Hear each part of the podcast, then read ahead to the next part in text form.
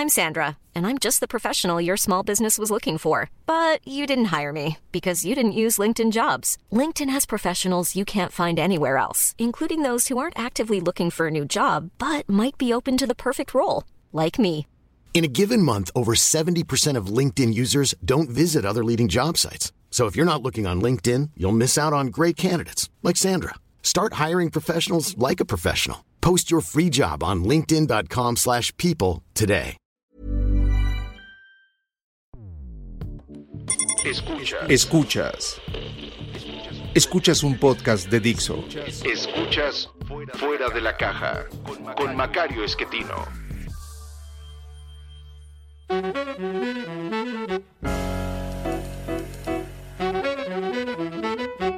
Bienvenidos, esto es Fuera de la Caja.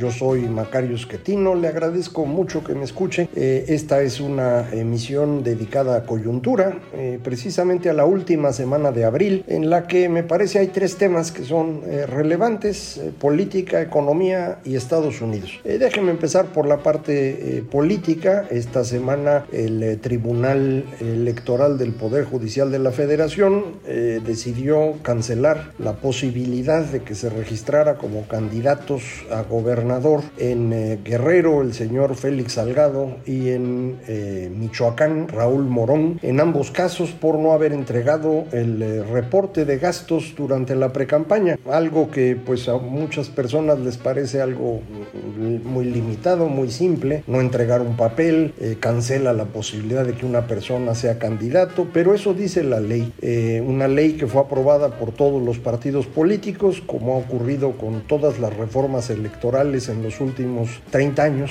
Y así dice, artículo 229, fracción tercera, eh, si un precandidato no entrega su informe de gastos, no podrá ser registrado legalmente como candidato. Y ese fue eh, el resultado de estos dos eh, personajes. Eh, en el caso de Félix Salgado había una gran cantidad de personas opinando en su contra por denuncias que ha ido acumulando en su vida sobre acoso sexual, violación. En el caso de Raúl Morón esto no, no ocurría, pero en los dos el problema es un asunto simplemente de que hay que cumplir con ciertos procedimientos para poder ser candidato. Esto es cierto en cualquier país democrático. Eh, de eso se trata la democracia. No es únicamente que las personas voten, hay que cumplir ciertas reglas. De otra manera, eh, no podemos eh, saber con certeza por qué cosas están votando las personas, cuántos votos hubo, si hubo compra o manipulación o lo que haya sido. Entonces, aquí en México hemos ido haciendo reglas cada vez peores. La gran reforma electoral en México fue de 1996, fue la que abrió el, el paso a la democracia, pero a partir de 2007 las reformas han sido cada vez más restrictivas, producto precisamente de quienes hoy están en el poder. Es debido al berrinche de López Obrador de 2006, en donde perdió la elección y él acusó fraude que nunca pudo probar, porque aparentemente nunca existió. Eh, a partir de ese momento empezó la presión por hacer las reglas cada vez más restrictivas y el resultado es lo que tenemos hoy. Y hoy pues les tocó a ellos que las habían promovido, el que se les aplique ya no les gustó. Pues, ojalá y esto nos llevara a tener mejores reglas en el futuro. Eh, también se votó en el Tribunal Electoral eh, la propuesta del Instituto Nacional Electoral para evitar que haya un exceso de sobrerepresentación. Como usted sabe, en México en aquella reforma de 90 se permitió un pequeño margen de sobrerepresentación de hasta 8 puntos porcentuales, porque el PRI exigió en aquel entonces eh, que se dejara esta sobrerepresentación por el riesgo de tener una Cámara de Diputados eh, dispersa, sin mayoría, que no fuera gobernable. Eh, realmente acabaron perdiendo la elección del 97, nunca se necesitó la dichosa cláusula, pero ahí se quedó. Se había aplicado razonablemente bien, pero en la elección de 2015 el PRI en su alianza con el Partido Verde encontró que puede uno registrar a una persona en otro partido para con esto eh, fingir que en realidad no forma parte, digamos, del PRI y luego una vez ya electos sumarlos, eh, pero con ello puede uno tener un poquito más de sobrerepresentación. En aquella ocasión fueron unas pocas décimas. En 2018 la coalición que impulsó a López Obrador hizo esto, pero de manera realmente muy, muy amplia y lograron eh, obtener pues eh, prácticamente 18 puntos de sobrerepresentación. esto es un absurdo, con 45% de los votos llegaron a prácticamente 63% de la Cámara y por eso tienen una mayoría que en los hechos es inconstitucional. Eh, llegaron eh, a, a, meter más diputados de los que la constitución permitía. Así se quedó. Eh, con esta mayoría ficticia han estado eh, promoviendo una gran cantidad de, cambios legales que son inconstitucionales eh, por sí mismos, no porque esta mayoría los haya aprobado, y que se han ido acumulando en discusión en la Corte, no han podido salir todavía. Y en, en este tema de la Corte, pues lo habíamos platicado hace una o dos semanas, el presidente se le ocurrió que lo que hay que hacer es que el ministro Saldívar se vuelva pues eterno para que con ello pueda administrar el proceso y los demás eh, ministros sepan que no tienen importancia alguna, que son subordinados de Saldívar y de López Obrador, y entonces hagan lo que se les ordena. Eh, esto es lo mismo que hizo eh, el general Cárdenas en, en 1935, subordinar a los ministros de la Corte para con ello poder conformar un sistema autoritario. en aquel entonces tenía bastante más lógica que hoy y hoy de hecho pues estaría violando lo que dice la Constitución en donde solamente se permiten cuatro años para estar en la presidencia de la Corte. Vamos a ver si eh, los ministros de la Corte actúan como los magistrados del Tribunal Electoral que de pronto se dieron cuenta que estaban siendo eh, humillados por el presidente de la República y por el presidente del tribunal y decidieron conformar un bloque para hacer pedazos al presidente del tribunal, lo cual a mí me llena de gusto porque el, señor eh, José Luis Vargas creo que ha demostrado muy, muy ampliamente que no merecía estar en ese puesto. Eh, vamos a ver si en la Suprema Corte ocurre algo similar y los otros 10 ministros deciden actuar eh, como seres humanos dignos y oponerse a lo que se aprobó en la Cámara de Diputados, eh, de darle un periodo más amplio al presidente de la Corte y con ello demostrarle al presidente que no son sus servidores y demostrarnos a los demás que les importa respetar la Constitución.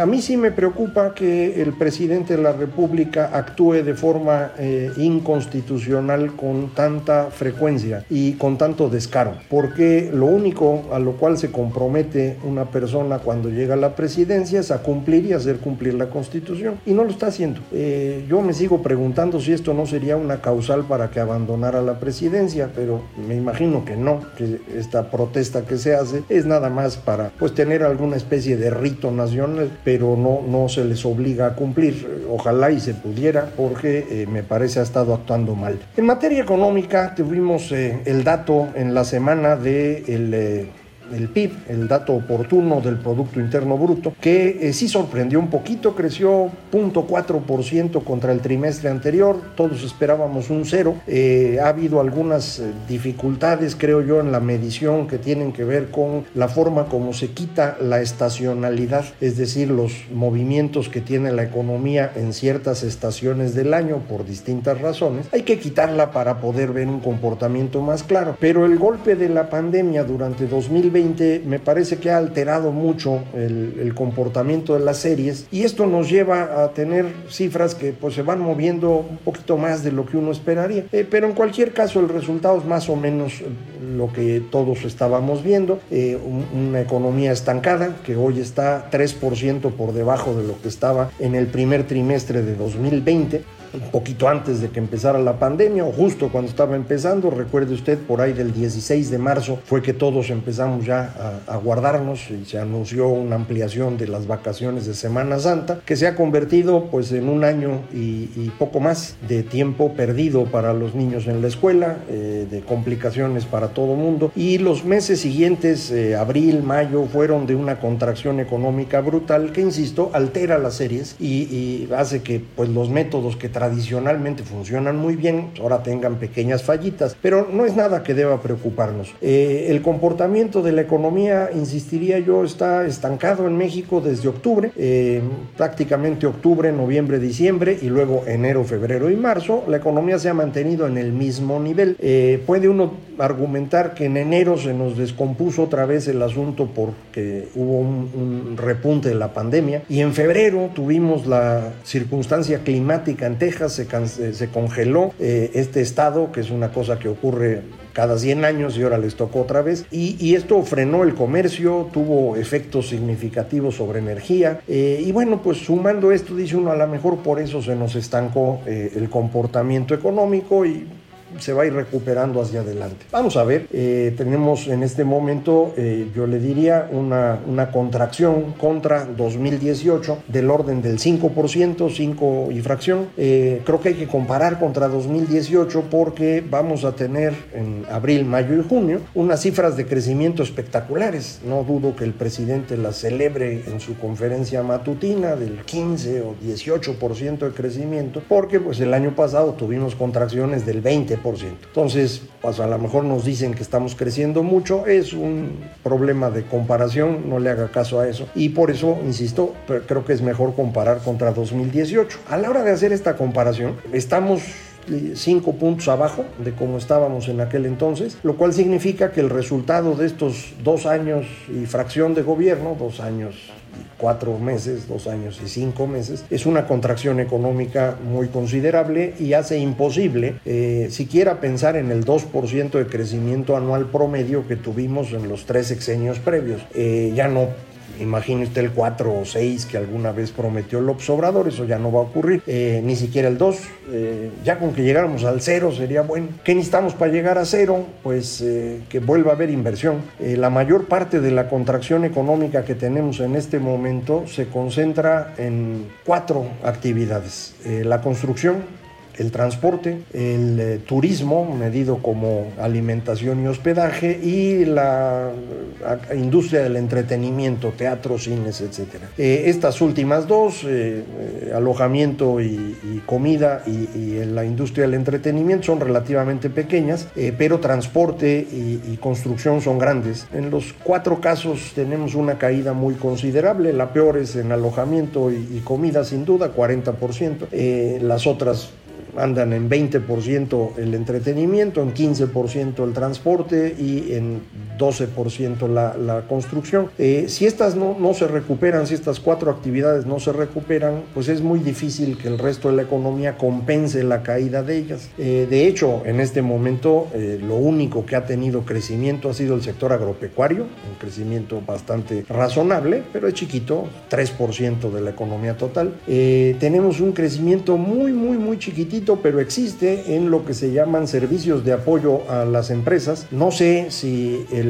las decisiones acerca del outsourcing vayan a afectar esta, esta rama económica eh, y perdamos este pedacito de crecimiento, que como sea es algo. Y el otro sector o la otra actividad económica que no está en números rojos es educación y salud. Está en ceros, eh, pero bueno, pues algo es algo. Eh, vamos a ver si en los próximos meses esto cambia. Suponemos que vamos a tener una recuperación importante en la industria manufacturera, aprovechando el jalón que va a dar Estados Unidos. Eh, a lo mejor esto tiene efecto en alguna otra rama de la economía, probablemente comercio al mayoreo eh, no sé qué tanto pueda eh, ayudarnos en transporte, pero bueno, pues lo que podamos juntar de estos cachitos es, es relevante. Todo lo demás está, insisto, en números, en números rojos. El sector más grande de la economía es el sistema financiero, incluyendo eh, servicios inmobiliarios. Ahí está 15% de la economía. Es un sector que se mueve muy despacio, pero que tradicionalmente había estado creciendo. ahorita se detuvo, está incluso en números rojos en los últimos meses ojalá y esto sea temporal y podamos eh, recuperar. Eh, este año, como ya hemos platicado, habrá crecimiento, eso no, no hay ninguna duda. Le digo, sin hacer nada, si nos quedamos donde estamos ahorita, el crecimiento de este año será 3.7%. Eh, todo el mundo está ya arribita de 4,5%, eh, bueno, casi todo el mundo. el Fondo Monetario hablaba de 5%. Yo creo que por ahí podemos estar entre 4,5 y 5% de crecimiento, no es nada difícil, eh, simplemente por las cifras que le estoy comentando ahorita. Eh, ya superar eso sí exigiría que fuéramos recuperando las cuatro ramas que le comentaba que de pronto fuera buena idea construir, algo que no ha estado tan claro, eh, que el transporte, el entretenimiento y el alojamiento y la comida se pudieran recuperar, que dependen mucho de la vacunación y, la verdad es que hemos ido muy, muy lento en eso. Eh, yo pensaba que podríamos todavía alcanzar a sacar a, a, todos los mayores de 40 años para inicios de septiembre, ya lo veo eh, complicado. Y con esto, bueno, el último trimestre del año, que podría ser muy bueno en materia turística, probablemente no, no logremos eh, aprovecharlo. ya en algunos países empieza a haber movimiento sin necesidad de usar cubrebocas, es el caso de Estados Unidos, de Reino Unido, de Israel, pero extender esto a otras partes va a ser más difícil. Y recuerde, pues la mayor parte de nuestro turismo, el que deja más recursos para el sector, viene de, de fuera, viene de Estados Unidos, viene de Canadá, viene de Europa. Y no sé si vamos a lograr que este año ocurra, a lo mejor será hasta el próximo. Eh, y aprovecho aquí para comentar los Estados Unidos. Eh, en Estados Unidos el señor Joe Biden ha decidido hacer algo muy espectacular. Empezó igual que cualquiera, con un programa de, de apoyo para que la gente pueda comer, pueda consumir, puedan gastar, eh, muy parecido al que se había hecho el año anterior, dos billones de dólares, billones de ellos, perdón, billones nuestros, es decir, millones de millones de dólares, eh, dos eh, muy razonable, muy en términos parecidos a lo que han hecho todos los demás. Luego se le ocurrió ampliarlo con otro programa más o menos igual, un poquito más grande, 2.3 billones de los nuestros para infraestructura. Y con esto empezó a parecerse a lo que había hecho Lyndon Johnson en la segunda parte de los años 60, este programa de, construcción de las eh, autopistas interestatales y demás, que fue muy importante para eh, la economía estadounidense. Pero ya le sumó otro montoncito, igual otros 2 billones, millones de millones, otros 2 billones de dólares, ahora para un programa de las eh, familias estadounidenses, American Families. y con eso ya no se parece a Lyndon Johnson ya se parece a Franklin Roosevelt y de hecho fue el único a quien mencionó en su discurso frente al eh, Congreso eh, en esta semana. Eh, de manera que lo que parece que está haciendo el señor Biden es asumir que lo que ha pasado en Estados Unidos es comparable a la Segunda Guerra Mundial y lo que requiere es un trabajo equivalente. No sé qué tan adecuada sea su interpretación, pero me parece muy interesante. Eh, efectivamente, lo que ha vivido Estados Unidos recientemente ha sido muy complicado. El crecimiento de este sector muy agresivo de, personas eh, que habían estado en malas condiciones y que vieron en el señor Trump eh, un líder razonable para con él impulsar sus su forma de pensar y que empezó a liberar muchos de los fantasmas dañinos de Estados Unidos, en particular el racismo, pero no únicamente. Eh, y lo que hizo este movimiento fue abrir también la posibilidad de la respuesta. Y esa respuesta es eh, el pensamiento identitario que también ya hemos comentado aquí desde la izquierda. Eh, y estos dos grupos son profundamente negativos, son extremistas ambos y no son buenos para el funcionamiento de una sociedad. A lo mejor a usted en particular le gusta alguna idea de alguno de ellos, hay trompistas en México, hay identitarios en México, personas que impulsan la idea de que el hombre blanco viejo es el enemigo y el, heteropatriarcado es el problema. Eh, a mí me parece que esas ideas no ayudan en nada, pero mucha gente las defiende. Y eh, la forma de evitar que estas ideas crezcan es poner por encima de ellos o de ellas la eh, importancia del centro político y el centro económico. Eh, y probablemente esa sea la idea del señor Biden. Eh, es un gran riesgo el que corre, acaba de meter, está metiéndole 6 billones de dólares a una economía que equivale a 20 billones, 22 billones de dólares, es prácticamente el 30% del, del Producto Interno Bruto de Estados Unidos lo va a meter a la economía. Es más que el presupuesto tradicional del gobierno estadounidense, del gobierno federal. Eh, no lo va a meter todo de golpe, se va a ir prorrateando en los cuatro años, lo que usted quiera, pero es un montón de dinero. Eh, si estos programas son administrados adecuadamente, efectivamente pueden ir moviendo a las personas a preocuparse más por el funcionamiento de la sociedad de todos y de la economía de todos que a tratar de impulsar las ideas de unos contra otros. Eh, creo que esa es la apuesta y me parece sumamente interesante. A México le va a beneficiar esto de manera indirecta porque van a comprar más cosas y vamos a poder vender. Eh, vamos a tener muchos mexicanos trabajando allá enviándole dinero a sus familias, eh, pero también tenemos ahorita un asunto complejo de resolver. Este gran jalón estadounidense con el estancamiento mexicano implica mucho mayor movimiento de migrantes hacia Estados Unidos, como no habíamos tenido en México desde hace mucho tiempo. No nada más centroamericanos, ahora también mexicanos.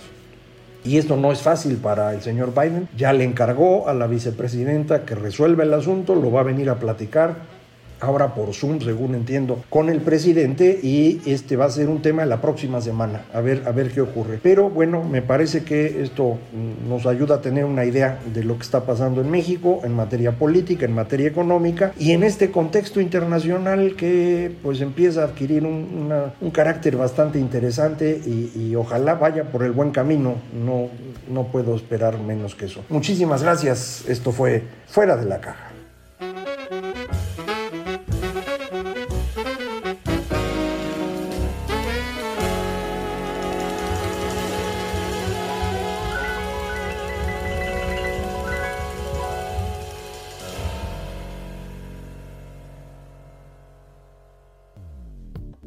Dixo presentó Fuera de la caja con Macario Esquetino. La producción de este podcast corrió a cargo de Verónica Hernández. Coordinación de producción, Verónica Hernández. Dirección General, Dani Sadia. When you make decisions for your company, you look for the no-brainers. If you have a lot of mailing to do, stamps.com is the ultimate no-brainer. Use the Stamps.com mobile app to mail everything you need to keep your business running with up to 89% off USPS and UPS. Make the same no brainer decision as over 1 million other businesses with Stamps.com. Use code PROGRAM for a special offer. That's Stamps.com code PROGRAM.